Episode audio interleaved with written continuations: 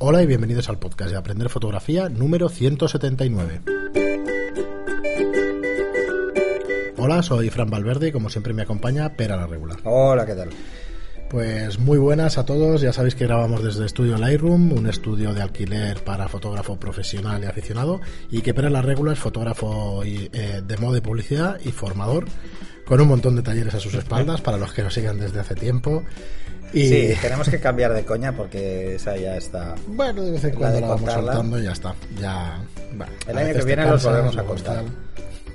A ver cuántos hay. Estamos en enero de 2018 y ahora ya con los cursos online pues te van a subir te van a subir unos cuantos. Sí, subirán unos cuantos. Bueno, pues antes del contenido de siempre, ya sabéis que intentamos hacer un monográfico y luego en otro programa vuestras preguntas, o hay semanas en que hacemos solamente preguntas. Antes de eso, y como siempre ya lo sabéis, nuestros queremos anunciar nuestros cursos de fotografía online, todo lo que necesitáis para aprender fotografía a vuestro ritmo, desde los conceptos más sencillos de fotografía a los temas más avanzados. Son 10 euros al mes, sin permanencia. Podéis darlo de baja cuando queráis y podéis ver las lecciones a vuestro ritmo, en vuestro tiempo libre, en vuestro... Hay gente que, bueno, tiene algún trabajo que le permite ver, no, ver y escuchar. Bueno, ya no a trabajar si no conducís, ¿eh? porque son vídeos, o sea que tenéis ahí unos vídeos estupendos. se puede ir en metro, en autobús, con los cascos. Eh, encontráis unos cuantos vídeos ya y cada mes pues vamos, eh, vamos poniendo cursos nuevos. Tenéis curso de iniciación a la fotografía digital, curso de iluminación en estudio, curso práctico de fotografía, el tan esperado flash de Zapata. Eh, ya nos diréis además qué opináis sobre ellos cuando lo veáis haciendo y, nada, que le podéis dar un vistazo a todos nuestros cursos en, en la web estudio studiolightroom.es barra cursos, lo dejamos en las notas del programa. Y bueno, no nos enrollamos más con nuestras cuñas publicitarias y, vamos por materia, ¿no? Hoy, Pera, queríamos tratar, eh, le hemos puesto un título un tanto, bueno, yo creo que, es cierto lo que vamos a explicar, ¿no? El título es Cómo medir una escena en fotografía. Pero con alguna peculiaridad, ¿no? Queríamos enlazar un poco sí, a ver, el sistema eh, de zonas. La mayoría de gente, cuando se encuentra una escena compleja, suele tener muchas dudas, ¿vale? Eh, y bueno, no se sabe muchas veces cómo afrontar esa medición. Y al final se opta casi siempre por el prueba y error. Voy a hacer una foto y a partir de esa foto corrijo. Esta solución, pues bueno, está ahí, pero quizá no sea en la que nos va a permitir avanzar más en, en, esto de la fotografía, porque, porque esto lo puede hacer cualquiera. No hace falta entonces centrarse en intentar aprender para hacer prueba y error cada vez que queremos hacer una foto. Entonces, una de las cosas que yo aconsejo eh, es que se intente entender cómo funciona esto de, las, de las escenas, de las zonas que hay que medir. Y mm, aunque se utilizaba para, para, el positivado, para la copia, el sistema de zonas de Ansel Adams nos da un juego muy interesante porque simplemente nos viene a decir qué hay en cada zona. En cada zona qué cosas eh, deberían estar en esa zona, ¿no? Y eso lo podemos trasladar mucho incluso a la medición. Y así que había pensado haceros un repaso un poco general sobre, sobre este tema. Eh, hice un artículo hace unos cuantos años y bueno, os lo ponemos ahí de enlace y lo podéis leer con calma. Pero vamos a intentar ver, por ejemplo, qué pasaba en, en el negativo, en el negativo color. En el negativo color solíamos tener lo normal eran tener ocho pasos. Ahora pensar, nuestras cámaras digitales tienen 10, 12 pasos y nos cuesta como muchísimo meter ahí escenas. Pues imaginaros eh, con un negativo color que eran ocho pasos o con una diapo que eran cinco. Eh, refresquemos un momentito, pero lo que son los pasos, lo digo porque siempre hay gente que se nos va uniendo cada programa y eso y no está de más. para simplificarlo mucho, eh, cada vez que doblamos la luz es un paso. Vale. Si nos vamos de negro hasta blanco, pues de negro al siguiente es un paso hasta que vamos paso a paso, el doble de luz cada vez, hasta que llegamos a blanco. Y si dices que llevamos de, negro puro. Si de negro es que no hay luz. Negro es que no hay luz, entonces el doble de que no hay luz, digamos, es el 50% de luz. Sería un 50% no, de gris. Es, un 100% más luz, el doble. Vale. ¿Vale? el eh, 50% sería al revés. Si vamos de luces a sombras, es el 50%, es la mitad. Vale. O sea, es el doble de luz, directamente cada paso. Eh, es, imaginaros que, tenéis una cartulina totalmente negra Sí. Y en la primera foto, o sea, el primer paso no hay luz, nada, cero. En el siguiente encendemos una luz, pero muy tenue. Y tenemos un potenciómetro. Y vamos subiendo el doble de luz cada vez. Vale. Hasta que esa cartulina que era negra, hacemos que blanca. sea blanca. O sea, saturamos de luz esa escena. ¿Vale? Y estos son los niveles de lo que se Y a, es- a esto se le llama rango dinámico en el sensor, que es la capacidad que tiene el sensor en número de pasos desde el negro hasta el blanco. Vale, entonces eso O, a- depende de o se puede hacer al revés, ¿eh? o sea, o del blanco al negro. Lo mismo. A esto se le llama rango dinámico cuando hablamos del soporte, cuando hablamos del sensor o la película. Cuando hablamos de una escena hablamos de contraste. El contraste de una escena, cuántos pasos de contraste tiene la escena. Es lo mismo, simplemente que cuando hablamos del soporte hablamos en, en rango dinámico y cuando hablamos de, de escena hablamos en contraste. Pero os fijaréis que, por ejemplo, los monitores hablan de contraste. Uno de 10.000. ¿Esto qué quiere decir? Pues podríamos calcular cuántos pasos son 1 de 10.000 de contraste de una pantalla. 1 de 10.000 sería el límite, ¿no? Bueno, pues la mitad sería 1 5000. 1.5000. Y tenemos un paso. Uno 1 2500, 1 1250, 1 750, eh, ¿vale? Y así, Sí, uno 1 650, perdón. 1.625, 1.312. Ya tenemos 6, Tenemos 6, 1.150 más Siete. 7. Pues sí, 75, 8, 35, 35, 9. 17 o 18. Tendríamos prácticamente 12, 14, De unido. muchos, muchos pasos. Sí, Claro, si sí, una pantalla, las pantallas modernas, estas de 1 a 10.000, eh, pues Sí, tienen ya muchos es. pasos. Pero suele estar ahí, ¿eh? entre 12, 14, Ajá. ¿vale? Entonces, por eso nos pasa, por ejemplo, que vemos una foto en pantalla y la vemos perfecta, la zona de luz, la zona de sombra, todo ideal, vamos a imprimir y no, porque el papel tiene 8 pasos. De hecho, son normalmente hablamos de 10 pasos, hablamos del negro, es negro puro y el blanco es el papel. Y son esos 8 pasos más 2. Por eso decimos que son 10, porque el blanco puro y el negro no tienen textura y por lo tanto eh, se suman, pero se suman Sí, como sí, pasos sin textura. Pues esto ya lo explicó Ansel Adams hace muchos años en el sistema de zonas. Entonces hablábamos de que la zona cero es el negro puro y absoluto, que es que no hay nada de luz, es la ausencia de luz.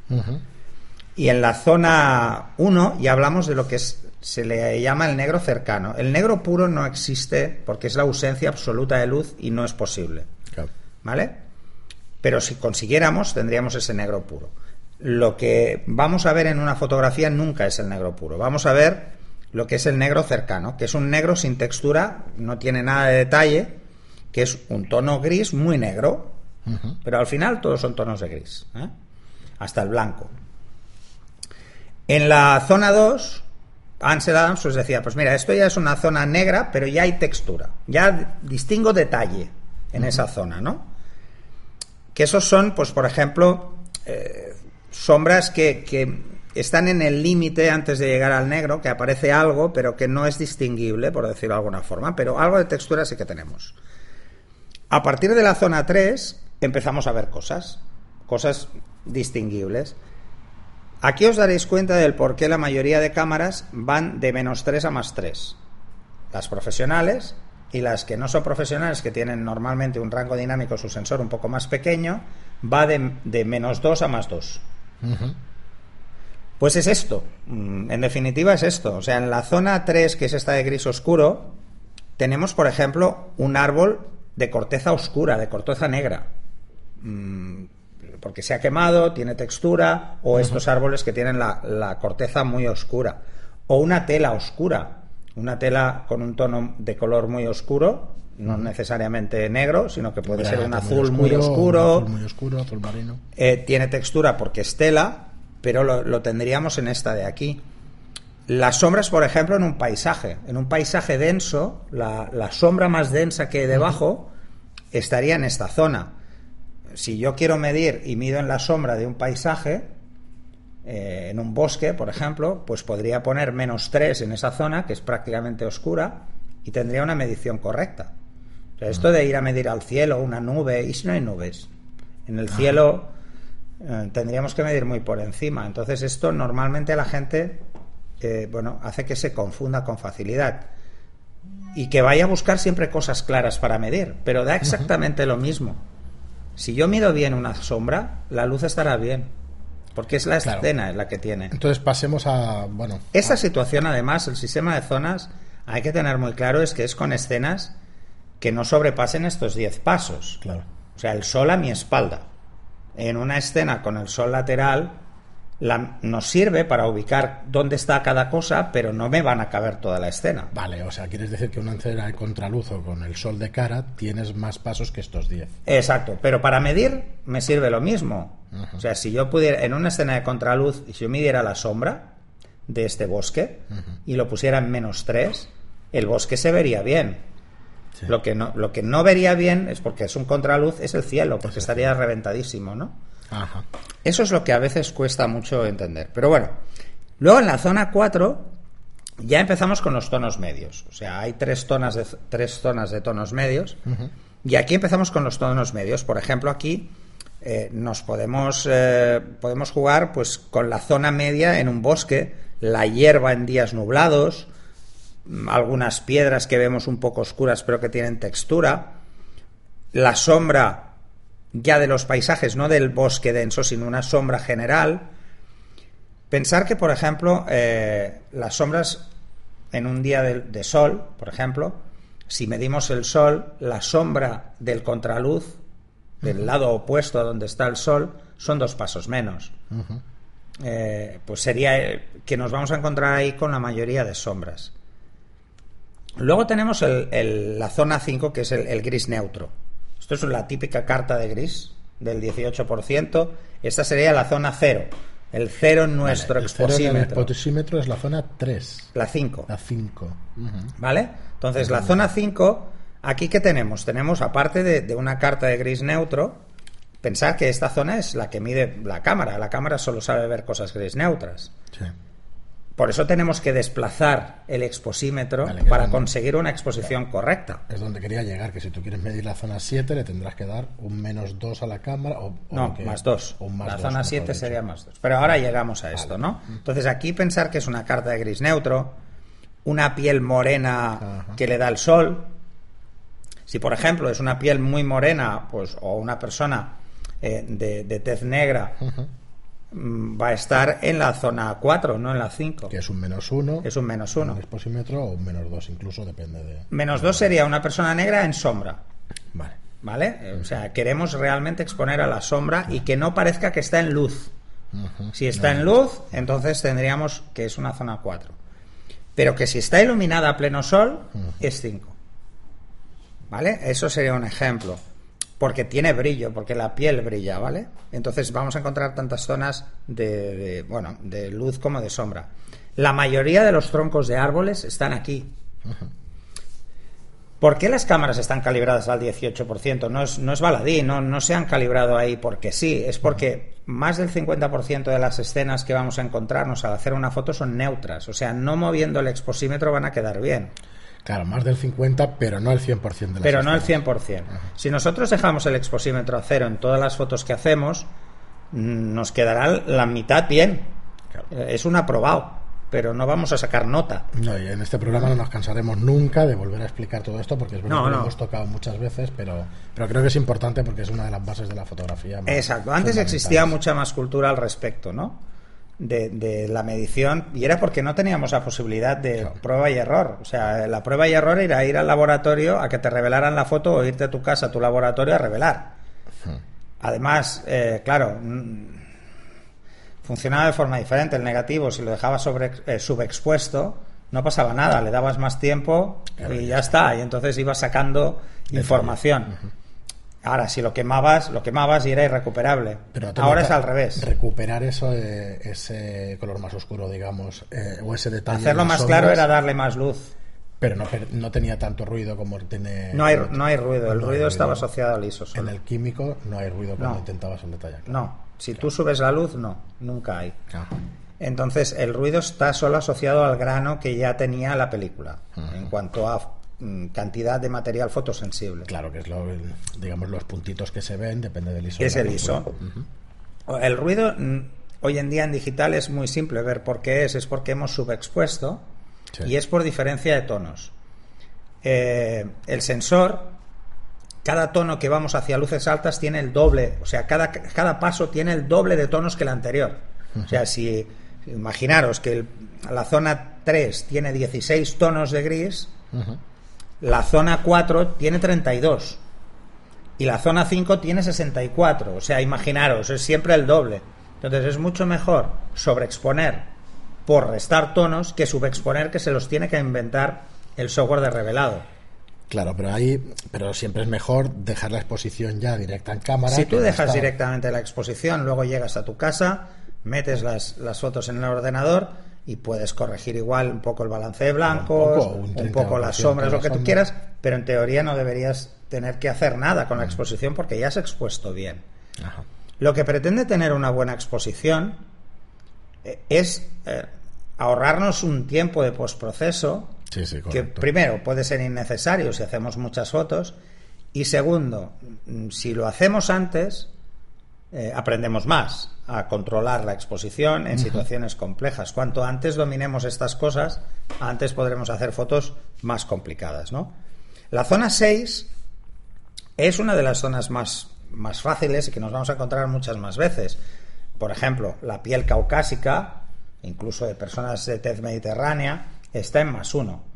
Una persona de tez mediterránea suele estar en más dos tercios, o sea, no llega a más uno, y una persona con piel más blanca, más caucásico, suele estar en más uno.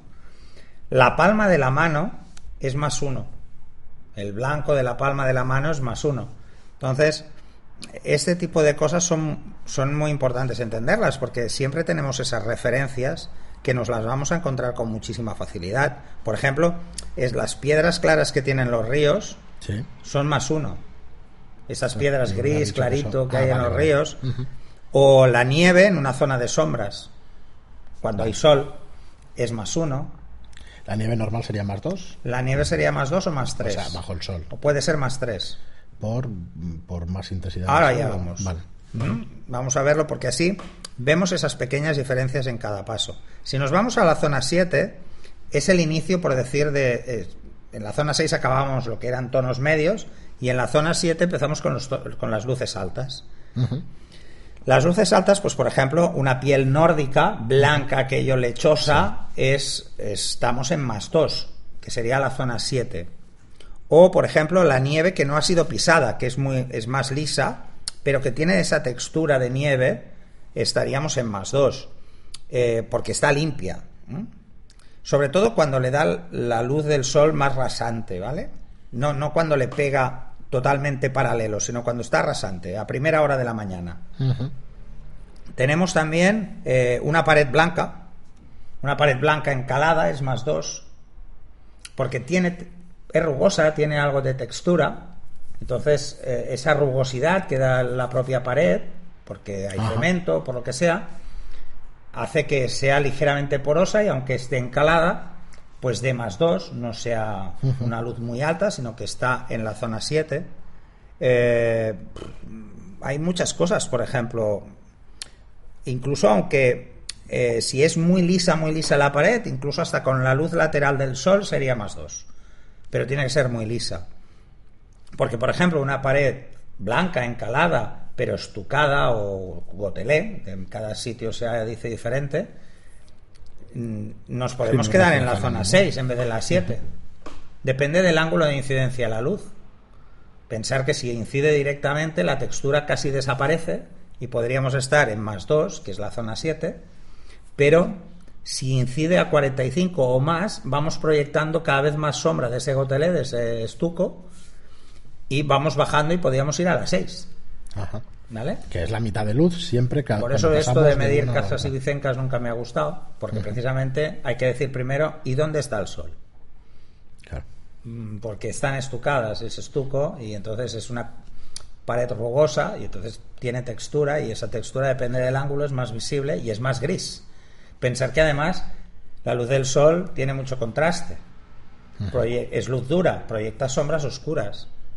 Y eso varía la media de la medición. Si yo mido una escena donde la mitad es sombra y la mitad es luz, estamos más cerca de la zona 5, ¿vale? Que no de la zona 7. O sea, es que es así. Entonces nos quedamos en la 6 porque normalmente hay más zona blanca, porque si no la pared la veríamos gris. Y no la vemos gris. Claro, hay que intentar entender que una cosa es lo que ve mi ojo y otra es lo que ve mi cámara. Mm, el ojo humano tiene mucho más rango dinámico que el sensor de mi cámara. Es una de las cosas que más cuestan ¿eh? cuando empiezas Eso en en el fotografía. curso, en el curso básico Sí, de fotografía lo explicamos. Entonces, explicamos precisamente las diferencias. Y están por un lado ahí y por otro lado el ángulo de visión. También mm, hace que veamos las cosas de una forma diferente, ¿no? Luego nos iríamos ya a la, a la zona 8, ese más 3 en, que tienen las cámaras profesionales y que las cámaras de iniciación solo suelen llegar hasta más 2. ¿Es por qué? ¿Por qué tienen más 3? Porque tienen un poco más de rango dinámico el sensor, son sensores más capaces y entonces es mucho mejor acercarnos a la última zona con textura, Ajá. que es la zona más alejada con textura, la 8. Entonces, en la zona 8, ¿qué nos vamos a encontrar? Pues los brillos de la cara. Si nosotros, por ejemplo, eh, eh, hacemos una foto a una persona que es caucásica, su piel está en más 1, pero las zonas de brillo donde da el sol están en más 3. Si yo quiero recuperar toda la textura de la zona de brillo y no me importa el- el- la piel, tendría que exponer a más 3. Y el brillo desaparecería. Desaparecería el brillo y subexpondrías el Sí, resto porque de la no es un brillo especular. No estamos haciendo una foto a un metal, Sí, sí. ni estamos haciendo una foto a agua que, que rasante que genera brillo es- especular, ¿no? Y es que se rompe. Eh, en, en un estanque podemos eliminarlo con polarizador circular o en un escaparate que puede existir este brillo, pero por ejemplo, brillo que genera reflejo, pero por ejemplo en un coche no, en metal no podemos. Entonces, este sería uno de los casos en por qué los, las cámaras profesionales llegan un poquito más lejos, es porque, bueno, pues los brillos de la cara caucásica, incluso nórdica, entrarían ahí, porque hay textura, el poro está. Sí. Simplemente es que lo vemos roto. Eh, una pared blanca totalmente lisa con el sol frontal sería más 3. Tiene que ser totalmente lisa, con un ligero detalle, pero, pero lisa. No puede haber estuco ni textura extrema. Y la 9, entonces. Por ejemplo, la nieve. O sea, la nieve con una luz directa es más 3.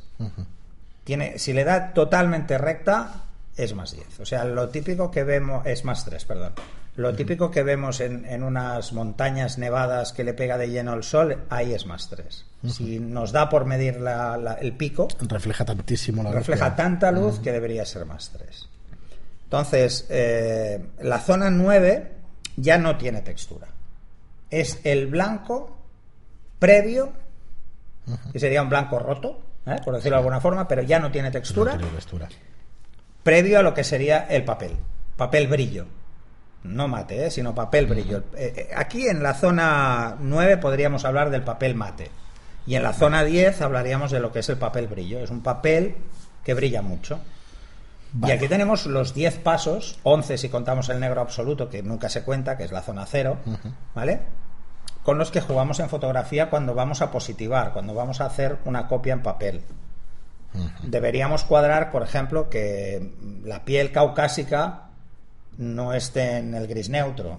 Que no sea la zona Yo ya lo he dicho muchas veces con el tema de los blancos y negros y además hablamos en el tema de composición y hemos hablado varias veces. Yo no soporto ver una cara caucásica gris en una foto. No, Eso quiere está- decir que hemos puesto la cara caucásica, que es más uno, la hemos llevado a cero. Al o sea, a estaba en la zona, o sea, la hemos, debería estar en la zona 6 y la hemos puesto en la 5. Vale, entonces si lo he entendido yo bien, la zona 5 es el exposímetro a cero de nuestra cámara. Exacto. Y es un 18% gris. Es un gris neutro. Y es a lo que está calibrada la cámara. Es un gris neutro. Cuando y voy un a hacerle- porcentaje de aproximadamente el 50% de las escenas con sol a mi espalda. Entonces, lo realmente importante en el sistema de zonas es entender que si la piel es más 1, zona 6, no la llevemos a 0, que es zona 5. Si hacemos un retrato y medimos con 0, va a quedar subexpuesta la cara. Claro, si hacemos un retrato con el sol a nuestra espalda, la piel, si medimos la piel con medición puntual, nos tiene que dar un más uno. Deberíamos trasladarla a más uno, o sea, Yo- abrir un paso. Es que intento simplificarlo porque no es cuestión de daros una fórmula, pero sí de que, ostras, de que es una especie de epifanía saber eso, ¿eh? Si al final conseguimos, Si consigues dominar claro, eso, dominas la exposición, la, fotografía medición. te queda muy claro. Solo necesitas cuatro referencias claras en y muy habituales. Claro, eh, yo, eh, es que hemos estado toda la mañana, os explico, ¿eh? hemos estado toda la mañana pues con el curso práctico de fotografía en la calle y Mm. tal. Claro, tú explicabas ahí exactamente algo de esto del sistema de zonas, Sí, explicabas ejemplo, el medir en el el césped, césped. claro. Entonces, claro, tú tienes claro que, que el césped pues pertenece a una zona. O los y troncos entonces, de los árboles, o una pared que es blanca pero tiene textura. al saber que refleja un más 2 de luz o un más 1 o un menos 1 o un menos 2 Hay que tener en cuenta Pues que nuestra claro. cámara no mide la luz que incide sobre el motivo, mide la que el motivo refleja. la reflejada ¿Cómo, cómo refleja un motivo luz? Fundamentalmente en función del ángulo de incidencia de la luz. Si la luz la tengo a mi espalda, todo lo que recibe el motivo viene directo hacia la cámara. O sea, voy a recuperar todo el tono que tiene ese, ese color. Muy bien, Pera, pues yo sinceramente dejaría aquí el episodio porque creo bueno, que aquí ha quedado... preguntas, a ver. Sí, sí, A sí, mí me aquí puede haber muchas preguntas, pero bueno, yo que creo lancéis. la Pero, verdad es... pero solo quiero dejaros una cosa clarísima. Olvidaros de medir siempre algo que esté en luces altas. Podéis medir, Claro. porque igual en la escena no hay. Claro, si, vemos una- queremos hacer una foto de una persona con un fondo neutro y la persona va vestida de negro, a veces es más fácil medir en menos dos en una camiseta de algodón.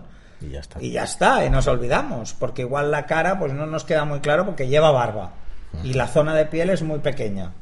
Lleva una barba, lleva gafas de sol y tenemos poca zona para medir en la cara. Que al final todos Pues hay estos... que aprender a medir en otros sitios. todos estos sistemas de mediciones, yo no digo que no sirvan, ¿eh? de evaluativa o matricial y todo esto que se inventan los fabricantes es pues para una persona que empieza en fotografía o que Sí, quiere hacer una o sea, foto. eh, la evaluativa Bueno. y, la, y la parcial eh, o la central, o sea, o la, evalu- o la general con preponderancia central, que hay varias, ¿realmente para qué sirven? Sirven para hacer que la persona que va a medir la escena no tenga que mover mucho el exposímetro. En una medición evaluativa en Canon o, en, o una matricial en Nikon, que es lo mismo en definitiva, es una serie de 60, 63 segmentos, Ajá. ¿Qué pretende? Pretende que siguiendo esos patrones que son los segmentos, la persona solo tenga que compensar esa medición que está haciendo entre más uno y menos uno. Y ya está. Y ya está. O sea, solo tenga un Bueno, porcentaje de error fácil. del 33%. No puede equivocarse más. Claro. ¿Vale? Pero si lo que quiero es medir cosas muy específicas, Claro, y lo que- hemos visto en, el- sí. en los ejercicios de, de fotografía práctica, si quiero hacer una escena que no es neutra y que es difícil identificar si está hacia arriba o hacia abajo, porque hay muchos elementos, pues hay- muchas veces es mucho mejor optar pues, por una medición puntual y medir la zona que yo conozco. Que puede ser cualquiera en la escena, da igual. Puede ser una pared blanca que se ve en una esquina eh, mientras reciba la misma luz que el resto, no hay problemas. O puede ser el tronco de un árbol que, mira, este tronco sé que es menos uno, pues mido ahí, que lo tengo al lado de la cara. Muy bien, pero pues como dices tú, nos esperamos a vuestras preguntas por si no ha quedado claro alguna de las cosas, porque la verdad es que es abstracto así hablando. hablando Es que medir en, radio, sombras es no es lo mismo que exponer a sombras, que quede claro. Son dos cosas diferentes. Una cosa es dónde mido y otra que expongo. Ajá. En fotografía digital es mejor exponer a luces. ¿Eso qué quiere decir? No quiere decir que mida luces. No. Quiere decir que intente que quede alto de luz. Que quede bien la luz. Que la luz quede o bien o más alta. Porque Correcto. es más fácil recuperar ton- luces altas que sombras que generan ruido. No lo quería alargar más, pero entonces eh, la clave baja y la clave alta. Clave alta estaría Eso, en la zona 7 clave 8. alta es una escena con preponderancia de luces altas. Por ejemplo, una 7, persona 8. vestida de blanco en una pared blanca. Vale. Eso es una clave alta. Y podría estar en la zona 7, 6, No. 7, o no tiene nada que ver. Debe estar en luces altas, porque es una clave alta. Pero lo que debe tener, sobre todo claro, debe ir desde luces más altas hasta negro. Una clave alta sin negro no es una clave una clave alta. alta. En una persona, eh, pues así, Es pues igual solo hay negro la pupila del ojo. Ajá. pero hay negro. Y una clave baja es el inverso. Es una, una persona de, de tez oscura, un senegalés, vestido de negro en una pared negra. Esto es una clave. ¿Qué hay blanco ahí? Pues La el, el iris, no, el- el- la conjuntiva o los dientes. Correcto. ya está. Muy bien, pero pues ahora sí que lo dejamos aquí. Eh, como digo siempre, muchísimas gracias por vuestras reseñas de 5 estrellas y vuestros me gusta y comentarios en iBox.